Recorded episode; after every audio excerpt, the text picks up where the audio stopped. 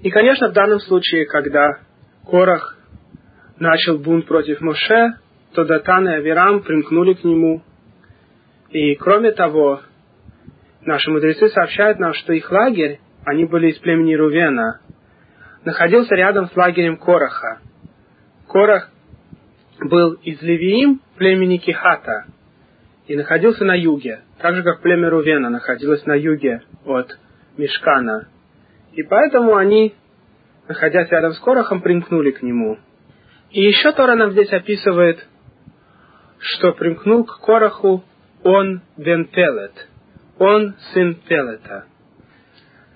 Позже этот человек не упоминается в Торе, и он не был один из тех, кто погиб во время, когда земля раскрыла свой род, и туда упали Датан, Авирам и компания Короха. И наши мудрецы сообщают нам, что на самом деле жена Она, сына Пелета, спасла его. И учат наши мудрецы, что как много зависит от женщины.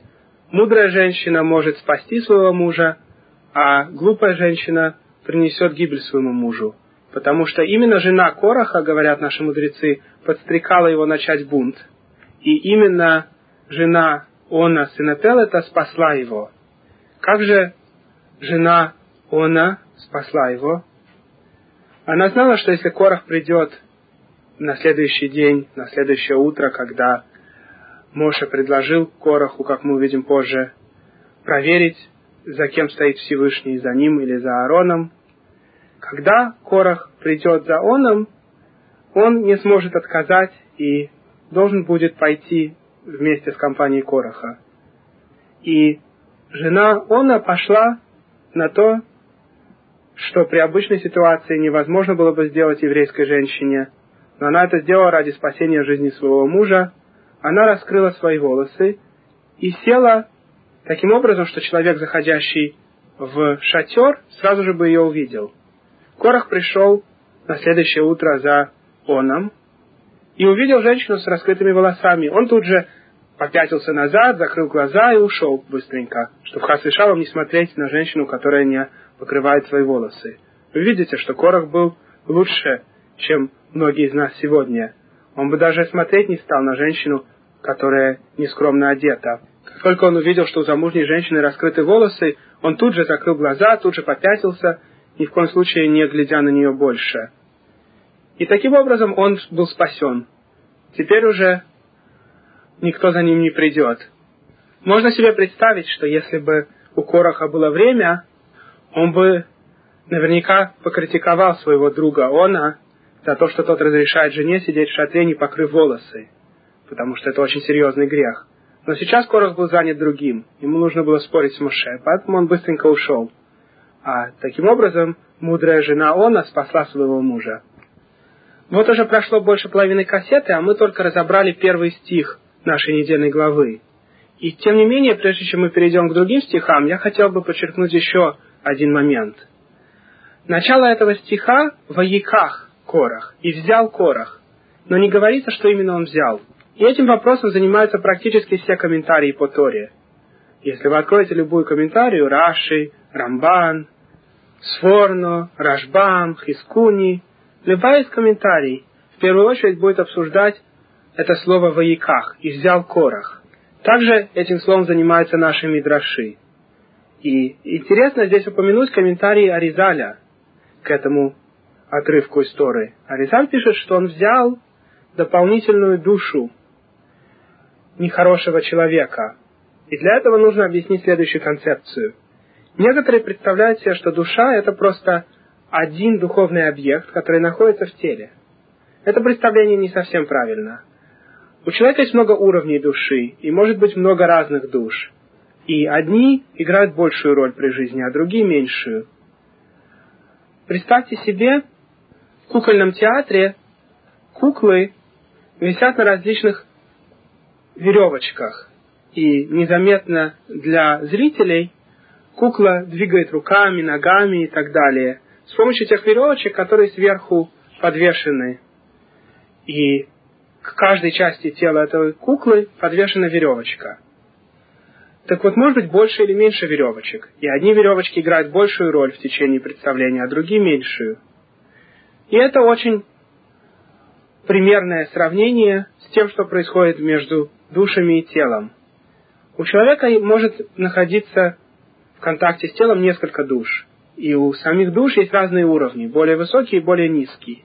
Целый столб душ спускается из корня еврейских душ, из коллективной еврейской души, и самая нижняя его часть упирается в тело, как ботинок. Поэтому тело называется ботинком, и мы уже об этом рассказывали раньше. Так вот, иногда человек может получить дополнительные души в течение жизни. Один из простых примеров – это дополнительная душа, которую мы получаем в субботу. И иногда человек может получить дополнительную душу, даже нехорошую в течение жизни, за какие-то свои грехи. И хорошую душу человек, как правило, получает при исполнении заповедей, особенно редких заповедей. Если человек делает какую-то редкую заповедь, то в этот момент к нему могут присоединиться множество душ, людей, которые умерли и никогда не смогли исполнить эту заповедь. И в этот момент они таким образом участвуют при исполнении этой заповеди, чтобы получить тот свет, который они не смогли получить при течении жизни. Это называется ибур. Слово ибур значит беременность. И мы уже об этом рассказывали на других кассетах. Так же, как беременная женщина носит в теле другого человека, ребенка, который в будущем родится. Также и человек в течение жизни может получить в ибуре, в беременности, как бы, дополнительные души. И иногда к человеку присоединяется плохая душа. И так произошло с Корохом. Часть души Каина, сына Адама, присоединилась к нему в его желании согрешить и спорить с Моше. На самом деле Моше происходил из корня Хевеля. И получается, что спор между Хевелем и Каином, который происходил в первом поколении после Адама, описан в первой главе Торы, он же продолжался здесь, когда Корах спорил снова с Моше. Корах, который заработал часть души Каина, взял, дословно в нашей Торе, Ваиках Корах, он получил эту дополнительную душу и начал спорить с Моше, который имел корень души Хевеля. После того, как Тора описала главных зачинщиков бунта, она рассказывает, что было еще 250 детей Израиля, люди с положением в обществе, которые тоже присоединились к Короху. И эти люди, согласно нашим мудрецам, были первенцы, и так как когда-то, до того, как были выбраны Коаним и Левиим, приносили жертвы первенцы, то и теперь они хотели возобновить службу первенцев. И выступили они против Моше и Аарона и сказали им, «Слишком далеко вы зашли. Весь народ вообще не святой, и с ними Бог. Почему вы себя поставили над Божьим собранием? Когда уже человек начинает грешить, то один грех ведет к другому. И Корах, который был мудрым и праведным человеком, и заслуживал бы быть большим лидером в народе, поскольку, поскольку он бы слушался Моше, постепенно спустился до уровня настоящего бунта. Как может человек после того, что Моше сделал, нашему народу, сказать, что Моше просто так взял на себя власть. Почему вы поставили себя над Божьим собранием? Как будто Моше только заинтересован властвовать над народом для своей собственной прибыли. Рамбан, Раби Моше бен Нахман, пишет нам, что все это произошло после событий, описанных в предыдущей главе. Мы знаем, что в отличие от всех остальных грехов нашего народа в пустыне, когда Всевышний нас прощал, и даже после самого тяжелого из грехов, Золотого Тельца, Моше молился 40 дней и 40 ночей, и наш народ был полностью прощен, и было разрешено нам идти в землю Израиля, и было обещано, что мы эту землю завоюем. И народ любил тогда Моше, потому что они видели все время, что Моше постоянно за них заступается, и что Всевышний прощает им их грехи из-за своей любви к Моше. Но когда народ провинился и не захотел идти в землю Израиля, когда народ принял сообщение шпионов, посланных в землю, и после этого Всевышний уже их полностью не простил, мы уже рассказывали, что Моше увидел, что грех их так велик, что Всевышний полностью их не простит, и только молился, чтобы они не были уничтожены за одно мгновение, то после этого народ был сильно удручен и расстроен, и тогда Корах нашел возможность встать против Моше. Если бы Корах стал против Моше раньше, то народ бы просто его закидал камнями. Но когда люди провинились, как описано в предыдущей главе, и наказание против них состояло в том, что они все умрут в пустыне, то они уже не настолько были готовы помнить хорошее, что сделал Моше. И вдобавок опасались, что, возможно, их дети тоже не войдут в землю Израиля. И так же, как они провинились, возможно, их дети тоже в результате сделают что-то плохое в течение сорока лет блужданий по пустыне и тоже не войдут. И поэтому Корах нашел подходящую почву для своего бунта против Моше. Когда, говорит нам Тора, Моше услышал то, что Корах говорит, он упал на свое лицо и сказал Кораху и всем его сообщникам, «Завтра утром Бог покажет, кто именно свят, и приблизит их к себе. Изберет он тех, кому позволено приносить ему приношения». Интересно, как подчеркивает Рамбан, что во время, когда Моше говорил все это, Аарон не упал на лицо и ничего не говорил, потому что Аарон был очень скромный человек. И когда Корах начал выступать, что на самом деле Левиим в большей степени заслуживает служить в храме, и Аарон не заслуживает быть выбран приносить жертвы как первосвященник, то Аарон скромно стоял, как бы говоря, я совсем согласен. Единственное, почему я служу в храме, это потому, что Моше так повелел. Дальше Тора описывает о том, что Моше предложил Короху. Вот что вы должны сделать. Пусть, пусть Корох и все его сообщники возьмут лотки для огня, завтра положите на них огонь и принесите на них благовония перед Всевышним. Тора не рассказывает нам, что Всевышний повелел Моше сообщить Короху таким образом. И существуют различные мнения среди комментаторов. Некоторые говорят, что Всевышний на самом деле сказал Моше так поступить, и Тора просто это не описывает, как во многих других местах Тора не описывает деталей того, как Всевышний повелел Моше что-то сказать и как Моше потом сообщил, а только упоминает либо как Всевышний сказал Моше, либо как Моше разговаривал с людьми. По другим мнениям, Моше понял сам, что с помощью Киторет можно будет проверить и показать людям, что Корах не прав. Так же, как дети Аарона, Надав и Авигу, умерли, когда принесли не положенный Киторет. Также оценил Моше, пусть принесут Корах и его сообщники, потому что они заслуживают смерти за свой бунт. Но при этом Моше был очень добрым человеком, который никогда не хотел диспута. И даже в случае, когда Корах и его компания сбунтовалась, он искал возможность убедить их послушаться и не идти на то, что он, Моше, знал, что будет верная смерть.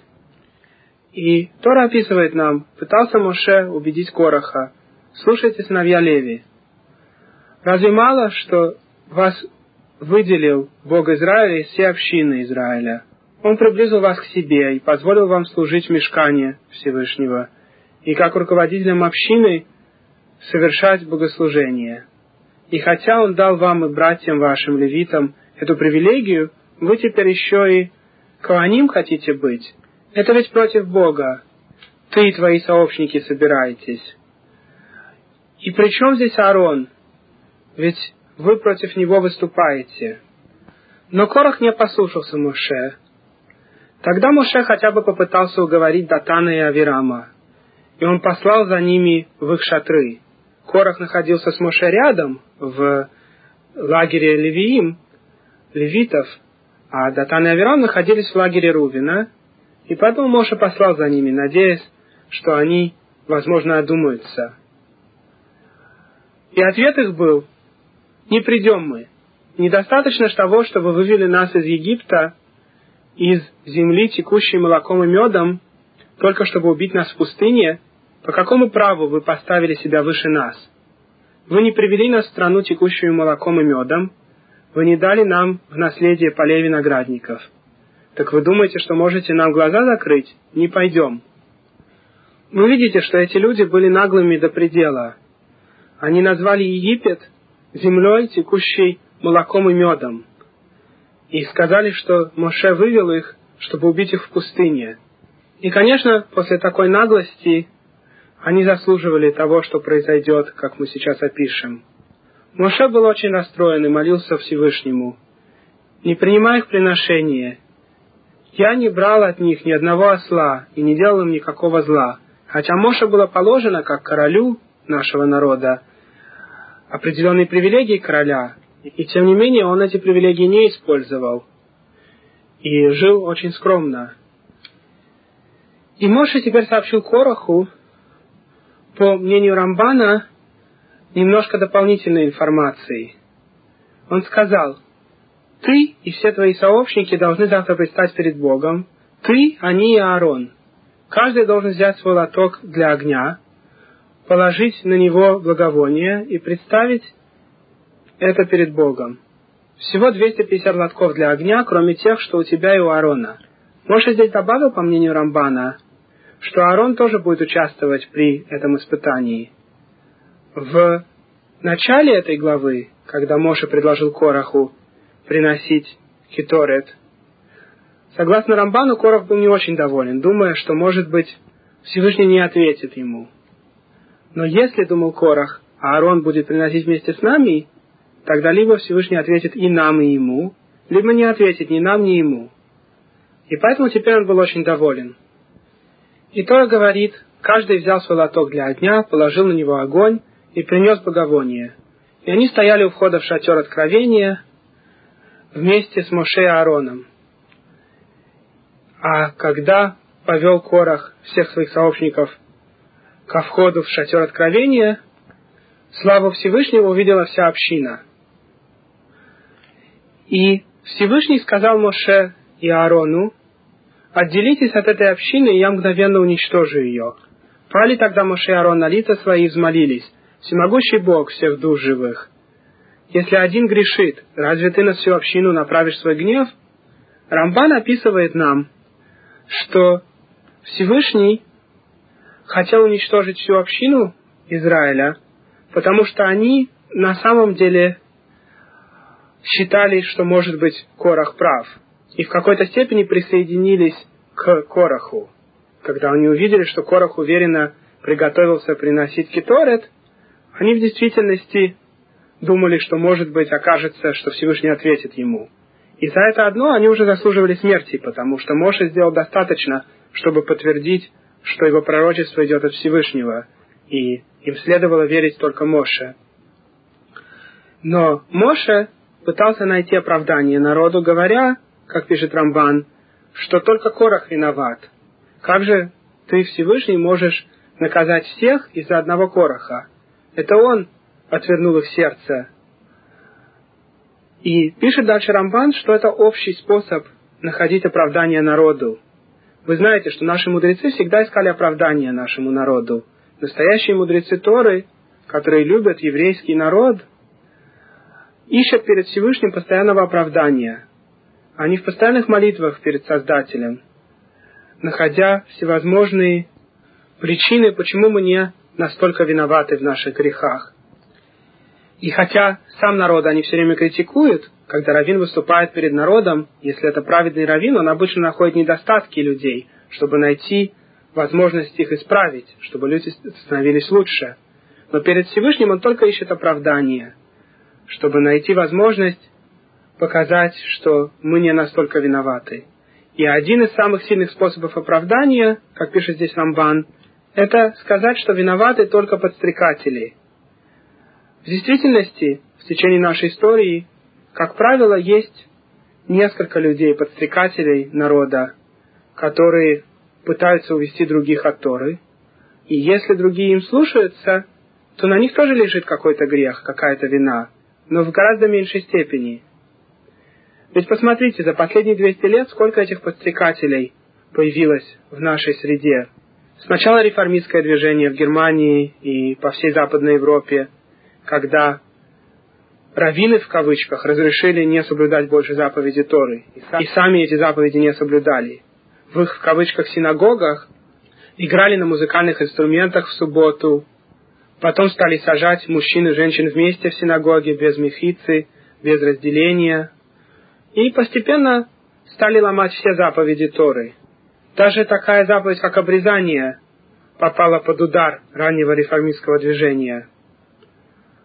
Очень быстро потомки реформистских евреев полностью ассимилировались, их дети перешли в христианство или женились на нееврейках. Потом появились другие подстрекатели, евреи-коммунисты, евреи-социалисты. Они подстрекали еврейский народ в основном в Восточной Европе. И таким образом сегодня, к сожалению, большая часть еврейского народа не соблюдает заповеди Торы. Часть соблюдает некоторые заповеди, часть вообще ничего не соблюдает, часть даже не знает, что они евреи. И, тем не менее, основной зехут, основное оправдание, которое можно найти, это то, что виноваты во всем подстрекатели. Конечно, каждый человек в отдельности несет ответственность за то, что он не узнал законы во многих случаях человек, хотя и не родился в религиозной семье, входит в контакт с религиозными евреями в течение жизни, имеет возможность узнать побольше. Но не наше дело думать о том, как будет судить Всевышний после смерти. Тогда в мире правды мы увидим в точности, насколько строг суд Всевышнего. Сейчас наше дело вернуть как можно больше людей, тех, которые были украдены из нашего народа с помощью этих подстрекателей. И также и в нашем случае Моше пытался найти оправдание людям в том, что они последовали Короху, ведь это только Корох виноват, он главный подстрекатель.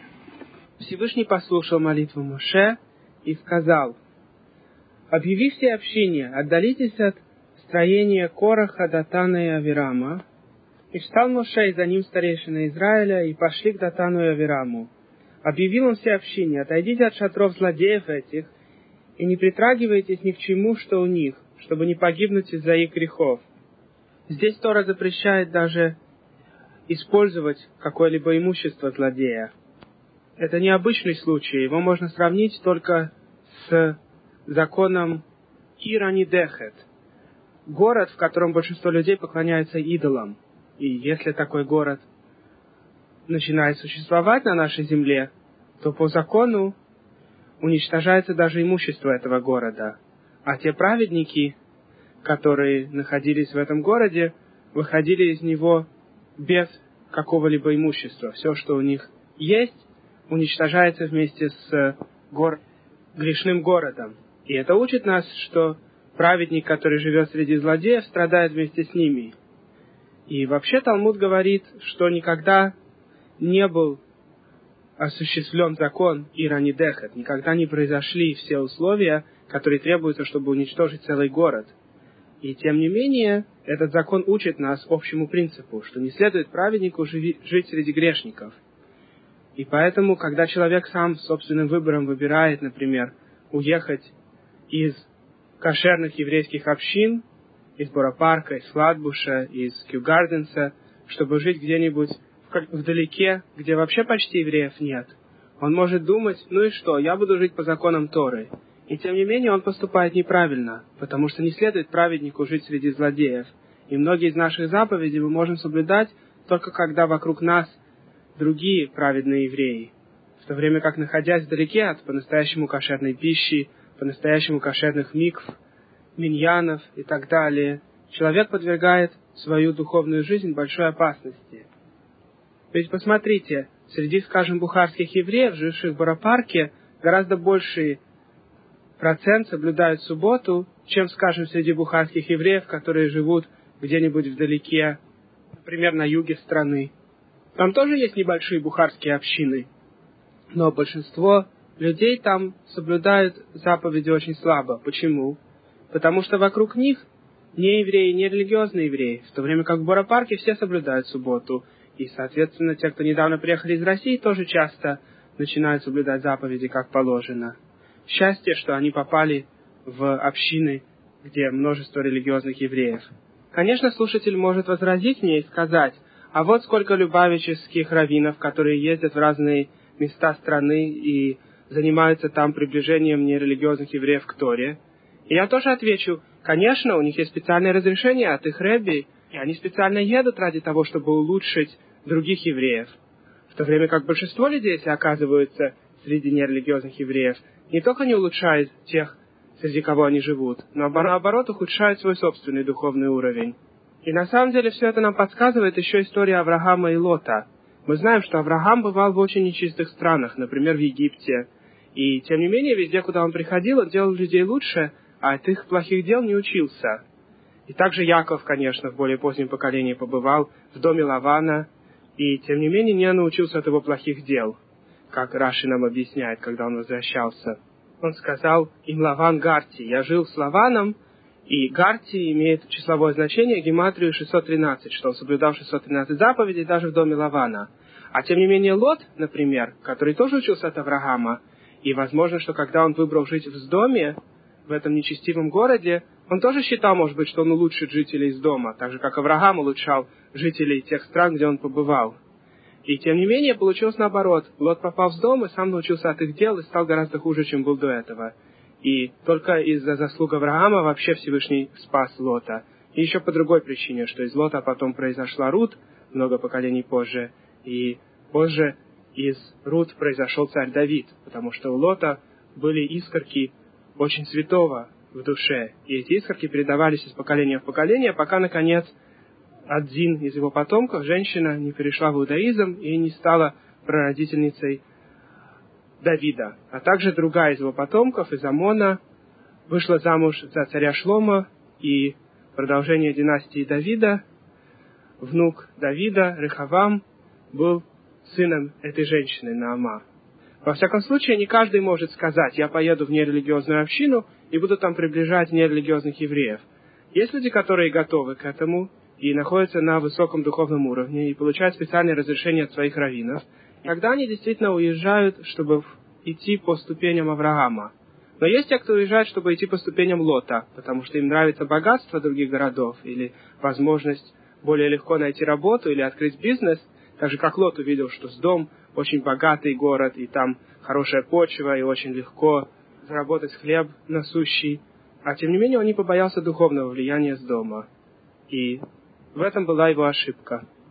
Так вот теперь Тора нам рассказывает о том, как земля раскрылась под Датаном и Авирамом и их компанией, и они все были живыми поглощены землей. А также вышел огонь с неба и сжег 250 человек, которые приносили благовония.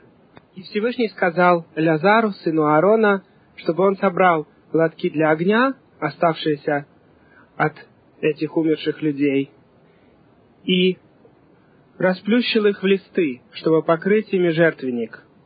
Все это было сделано ради того, чтобы люди всегда помнили что происходит, когда кто-то спорит с выбором Аарона и его потомков, как Коганим. Можно было бы подумать, что после всего, что произошло, люди будут бояться и уважать Моше, и никто не посмеет бунтовать против него.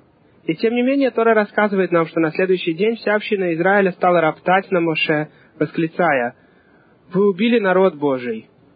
Рамбан объясняет нам, что люди считали, что Моше сам решил наказать тех, кто бунтовал против Аарона и его выбора смертью, и поэтому дал им совет приносить киторет, приносить благовония. И народ жаловался, говоря, что Моша, ты же знал, что эти люди умрут. Надо было дать им другой совет или каким-то другим образом показать, что Аарон выбран Всевышним для того, чтобы не были убиты сына Израиля. И вдобавок, говорит Рамбан, народ предполагал, что хотя теперь было доказано, что Всевышний выбрал Аарона, но не было еще доказано, что племя Левий все выбрано служить в храме. И хотя бы считали остальные евреи, если уж не могут все, кроме потомков Аарона, приносить жертвы, потому что Аарон был выбран для этого, но хотя бы служить в храме как левиим, как левиты, смогут и остальные евреи. И как мы увидим позже, в Торе описывается, как Всевышний доказал, что все племя Леви было выбрано, и остальные племена не могут служить в храме. Мы это увидим немножко позже. А сейчас Тора говорит, что Всевышний разгневался опять, когда народ опять бунтовал против Моше, и сказал, Моше, отделись от этого общества, я мгновенно его уничтожу. Тогда пали Моше Аарон на лица их, и сказал Моше Аарону, возьми лоток для огня, положи на него огонь жертвенника, принеси благовоние, и иди скорее к общине, чтобы их искупить, ибо вышел от Бога гнев, уже начался мор. Дело в том, что в этот момент ангелу смерти было дано разрешение убивать евреев. И начался мор. И Моша, как мы уже рассказывали на последней кассете по книге Шимот, знал секрет приношения киторет, приношения благовоний. И знал, что с помощью киторет можно остановить мор. Мы уже рассказывали секрет этого на другой кассете, и также рассказали, что до сих пор обычай в местах, где начинается мор, читать отрывки истории, говорящие о Киторет, и отрывки из Талмуда, объясняющие, как делался Киторет. И мы, кстати, читаем эти отрывки каждый день по утрам, но вдобавок во время Мораха с Вишалом читались эти отрывки в общинах, потому что Киторет имеет такое свойство, и мы рассказывали уже почему. И здесь тоже Моше быстренько сказал Аарону побежать и остановить мор с помощью Киторет. Взял Аарон лоток, как говорил ему Моше, и побежал среди собравшихся, там, где мор уже начал поражать людей, и принес благоуханное приношение, чтобы искупить народ. Встал он между мертвыми и живыми, и мор кончился. Тех, кто умерли от мора, было 14 700 человек, в добавлении к тем, кто умерли из-за бунта Короха. И когда прекратился мор, Аарон вернулся к Маше, ко входу в шатер общения. И теперь Всевышний хотел доказать всем сынам Израиля, что выбрано только племя Леви для службы в храме. И он сказал Моше, «Скажи сынам Израиля, возьми посох от каждого из отцовских племен, двенадцать посохов, нужно взять от всех руководителей, по одному от каждого из отцовских колен. Пусть каждый человек напишет на посохе свое имя. И поскольку для каждого из глав отцовского колена по одному посоху, то имя Аарона напиши на посохе Леви. То есть не было два отдельных посоха для Леви и для Коганим, а один посох был для всего племени Леви, и имя Аарона было написано на нем. Положи посохи в шатер общения перед ковчегом свидетельства, где я общаюсь с тобой, и расцветет посох того человека, которого я выберу. Я тогда избавлю себя от жалоб, с которыми дети Израиля к тебе обращаются. И так и было сделано, и после того, как на следующий день Моше пришел в шатер свидетельства, посох Аарона дома Леви расцвел. Он выпустил цветы, и теперь на нем распускались бутоны, и миндаль созревал на нем. И Моше, вынесся посохи, и дал всем сынам Израиля увидеть их, и каждый взял свой посох. Тогда Всевышний сказал Моше, «Положи посох Аарона обратно перед ковчегом свидетельства на сохранение, Пусть он будет знаком для каждого, кто захочет бунтовать. Это должно положить конец их жалобам на меня, и тогда они не умрут. Теперь, когда всем было доказано, что Левиим и Коганим были выбраны, Всевышний рассказывает немножко об обязанностях Коаним и Левиим снова и о привилегиях. Те приношения и те части урожая, которые даются Коаним за их работу. Сначала описываются части жертвоприношений, которые даются Коину, и мы уже рассказывали на кассете по первой главе Ваикра о идее жертвоприношений, что именно происходит, немножко из того, что мы можем понять. И, как мы уже говорили, это тикун в духовных мирах с помощью животного, которое сжигается на огне. И есть жертвоприношение, где животное сжигается полностью – и тогда Коаним получают только шкуру животного. Такое приношение называется ола. А есть приношение, где сжигается только часть животного, обычно жиры, почки и некоторые другие внутренние органы, а все остальное отдается либо коганим, либо частично коаним, а частично владельцам животного, либо полностью владельцам животного. И они съедают остальные части приношения. Так, например, пасхальная жертва – полностью съедается хозяевами жертвы. Коаним ничего не получают от нее. На жертвеннике сжигаются жиры и, конечно, прыскается на жертвенник кровь, а все мясо съедают те, кто заранее собрались в компанию и принесли вместе пасхальную жертву. Как Тора описывает, что если семья слишком маленькая и одного барана им слишком много, то пусть несколько семей вместе принесут одну жертву, и потом они ее съедают в течение этой ночи 15-го Ниссана. Множество жертвоприношений малой святости частично съедаются владельцами, а небольшая часть этих жертв отдается коину. Обычно правая задняя нога и часть груди. И, наконец, есть жертвоприношение высокой святости, где все мясо съедается только коханим. Дальше Тора описывает другие подарки Коина, а именно первой части урожая и доли урожая, которые даются Коину, а также первенцы домашних животных и деньги, которые даются Коину от первенца людей. То есть, если у женщины рождается ее первый ребенок, и этот ребенок мальчик, и рождение происходит обычным образом, без всяких кесаревых сечений и тому подобное, и не было никаких выкидышев до него, то тогда мецва у папы этого мальчика выкупить этого мальчика у Коина и дать Коину пять серебряных э, долларов в наше время. Серебряные доллары по закону как минимум имеют такой вес, как серебряные шекели во времена Торы, и поэтому достаточно дать пять серебряных долларов или какую-то вещь, которая стоит не меньше этой суммы. То есть порядка 30 долларов, но сумма эта, конечно, меняется в зависимости от цены серебра в каждом поколении.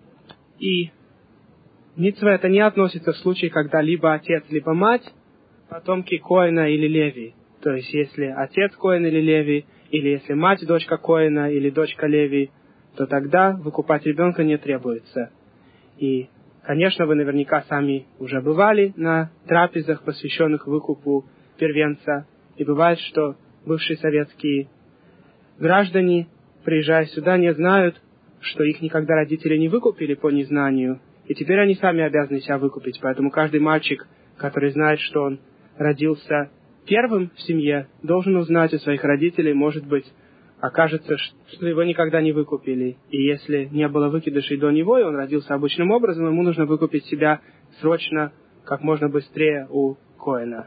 И заключает Тора свои объяснения о доле Коганим словами всякое приношение святынь, которые приносят сыны Израиля Всевышнему, даю я тебе и сыновьям твоим и дочерям твоим.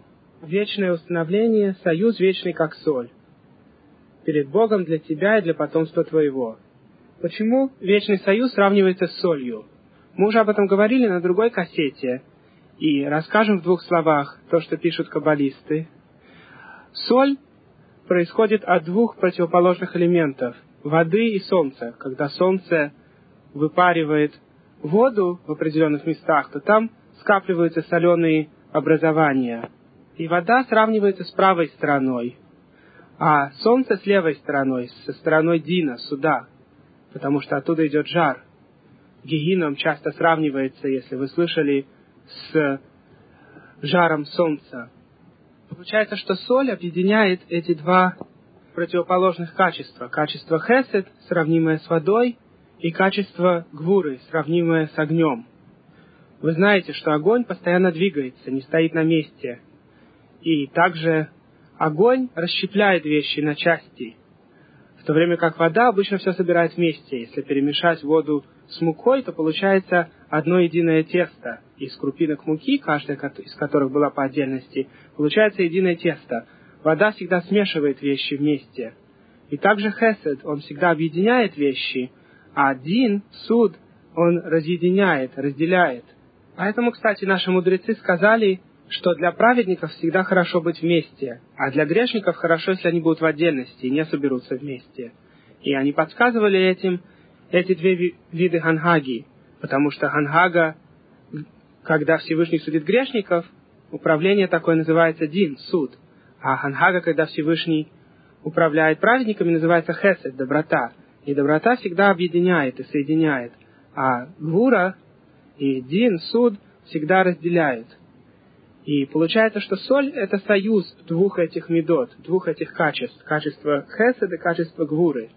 И поэтому союз всегда сравнивается с союзом соли. Также говорится про королевство Давида, что Всевышний дал ему королевство как соль, как союз соли. Конечно, мы знаем, что соль обладает качеством, что засоленные вещи не портятся. Старые времена, когда не было холодильников, если человек хотел сохранить мясо или рыбу, чтобы не испортилось, эти вещи засаливали. И, между прочим, мы уже когда-то рассказывали на других кассетах, что агады Талмуда, все истории Талмуда подсказывают нам какие-то секреты Торы. И просто они написаны таким образом, чтобы не сразу можно было понять. И только те, кто знают секреты Кабалы, понимают немножко подсказки того, что сказано в Талмуде, в историях Талмуда и в Агадот. Так вот, говорится в Талмуде, что однажды беседовал с мудрецами Афен, мудрецами неевреев, Рабиошо бен Леви. И они его спросили, что будет, когда испортится соль. И согласно комментариям Вильнинского Гаона, имеется в виду именно этот вопрос, что вам, евреям, Всевышний обещал союз соли. Но что будет, когда и этот союз испортится?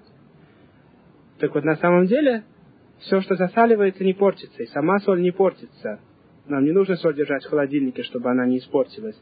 И все, что связано с союзом соли, никогда не будет изменено. Потому что неевреи постоянно заявляли, что Всевышний больше никогда уже не смилуется над нами. И что за наши грехи Всевышний нас навечно отбросил и выбрал более праведные нееврейские народы, в кавычках. И на это ответ, что Всевышний уже обещал в Торе много-много раз, что никогда Он с нами союз не забудет. И хотя Он наказывает нас за наши грехи, и полное исправление занимает тысячи лет, и подсказано уже в книге Даниэля, что это изгнание будет очень длинным, тысячи лет. И тем не менее, в конце концов, все будет исправлено, и Всевышний снова, как в старые времена, вернется к нам и будет нас вести, как Он нас когда-то вел, и приведет нас снова на нашу землю, и главное, что может привести к этим событиям, это наше раскаяние. Как описывает сама Тора, что в конце дней мы раскаемся после всего, что с нами произойдет. И мы видим сегодня, что это движение Баала и Чува уже началось, и множество и множество людей вернулось назад к настоящему иудаизму. И я уверен, что в скором времени, без Раташем, подавляющее большинство людей, которые называют себя евреями, будут ортодоксальными евреями. Потому что все остальные нерелигиозные евреи консервативные, реформистские, быстро ассимилируются среди наций, и те из их детей, которые не захотят вернуться к настоящему иудаизму, будут потеряны, и останутся только религиозные евреи. Как уже происходило не раз в течение нашей истории.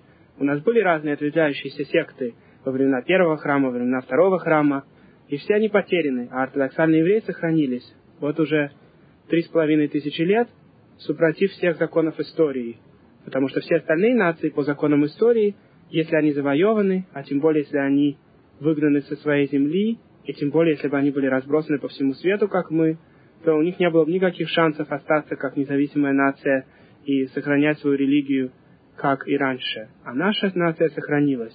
Единственное, что нас сохранило, это соблюдение заповедей. Потому что если бы не заповеди Торы, то нет абсолютно ничего общего между евреями Йемена, евреями Бухары евреями Литвы, евреями Америки. Единственное, что нас объединяет, это наша Тора. И невозможно сказать, что нас объединяет общая история, потому что общая история у нас была больше двух тысяч лет назад. Уже больше двух тысяч лет, как большинство евреев не находится на своей земле, и никакой общей истории у евреев разных стран нет. И тем более нету общего языка, и, конечно же, нету общей земли, и поэтому все, что объединяет другие народы, нас не объединяет. И даже нельзя сказать, что нас объединяет то, что мы все потомки Авраама, Ицхака и Якова, потому что среди нас есть немало тех, кто перешли в иудаизм и не являются потомками Авраама, Ицхака и Якова, а тем не менее являются частью нашей нации, они тоже евреи. Сегодня есть евреи из Китая, евреи из Японии, евреи из практически любой страны мира. Мы не пытаемся никого переводить в иудаизм, но если человек хочет и настаивает на этом, он переходит в иудаизм и считается частью нашей нации – и поэтому нельзя сказать, что евреев объединяет общая кровь, так сказать. Это тоже неправильно. Единственное, что нас объединяет, это соблюдение заповедей Торы. Если бы евреи не соблюдали заповеди Торы, то также смешно объединить их всех в одну нацию, как если бы объединить в одну нацию всех мотоциклистов всего мира, всех, кто ездит на мотоцикле, сказать, что это одна нация. Потому что что, в общем, есть общего между евреями разных частей мира, если не Тора? Не больше общего, чем у двух мотоциклистов из разных наций. И в конце этой недельной главы Тора описывает дары левиим, левитов. Им отдавалась десятая часть урожая, и они от этой десятой части потом отдавали Коганим тоже десятую часть, то есть одну сотую от урожая, в результате получали Коганим через Левиим.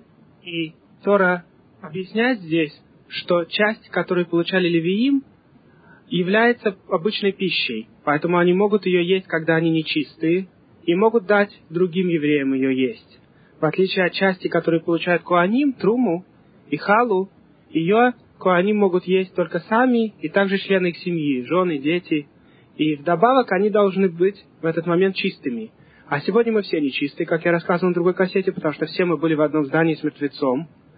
И это один из видов нечистоты, который мы все получили. И поэтому сегодня Куаним не могут есть свою труму. И в земле Израиля, когда трума снимается, она просто сжигается.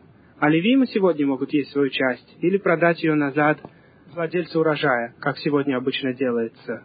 А вне земли Израиля, из всех этих частей, которые нужно снимать, к нам относится только заповедь снимать халу по закону раввинов.